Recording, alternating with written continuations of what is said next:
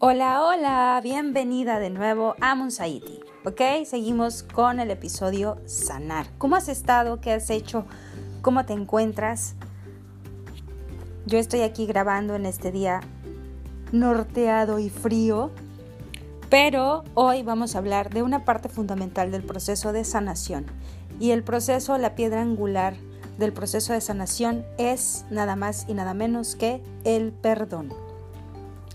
Cuando hablamos de perdón, eh, mucha gente o muchos pensamos que es como olvidar, como dejar atrás, como ya no me voy a acordar, ya para que no me duela.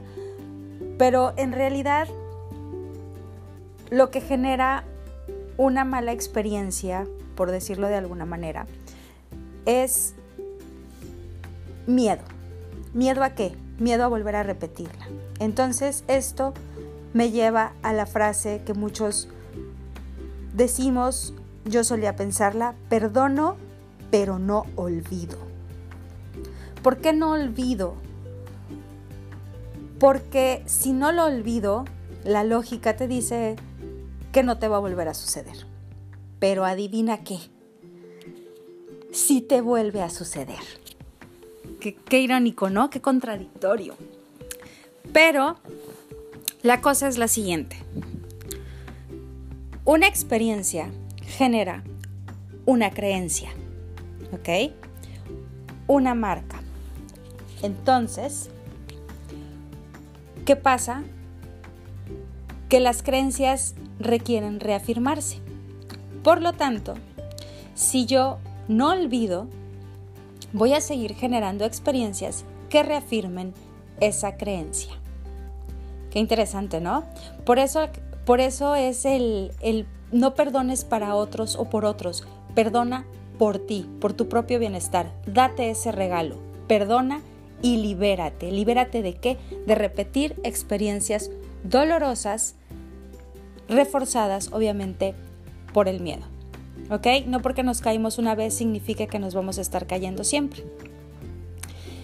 Y recuerda la frase eh, que, me encanta repetir, que es, yo nunca pierdo, yo gano o aprendo.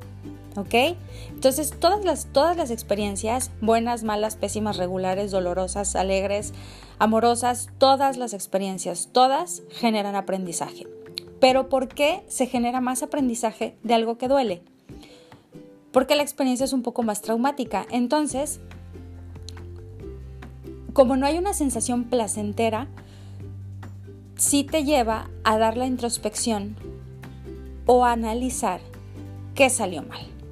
Porque cuando la cosa sale bien, muchas veces no ponemos atención, lo que debería de ser a la inversa. Debería yo de fijarme más cuando las cosas me salen bien para seguirlas repitiendo generar aprendizajes amorosos y generar experiencias gratificantes en vez de estancarme en lo doloroso.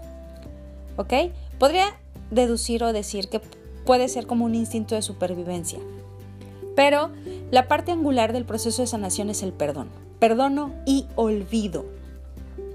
¿Cómo olvido? Absorbiendo el aprendizaje, regresando a la experiencia, analizándola, ampliando mi perspectiva, viendo la película completa. Y entonces veo qué fue lo que pasó, pero más que nada, qué aprendí.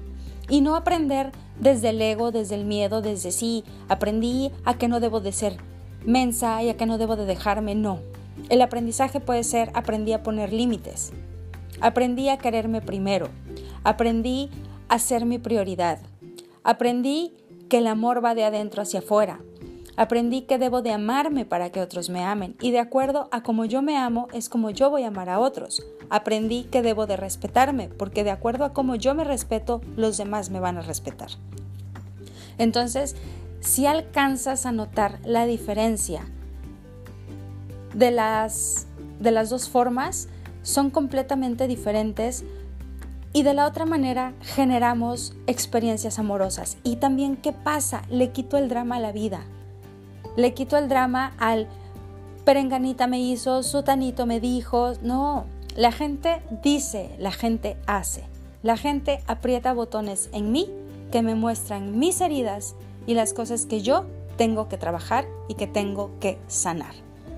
Entonces, perdono, ¿Y cómo perdono? ¿Cómo llego a este punto? Y es que me han escrito muchos y nuevamente mil, mil gracias por todos sus mensajes. Repito y reafirmo, me encanta sumar, me encanta poder servirte. ¿Cómo perdono? En mis programas me gusta mucho ritualizar los ejercicios porque cuando ritualizamos hacemos como una huella en nuestra mente subconsciente de cómo estoy liberando, lo hago más gráfico. Uno de los ejercicios que pongo mucho es escribe, escribe una carta. Puede ser a la misma persona, pero ojo, no pueden ser las mismas situaciones. Escribe una carta a esa persona y también haz una introspección de las emociones que, te generó esa experiencia con esa persona. ¿Sí?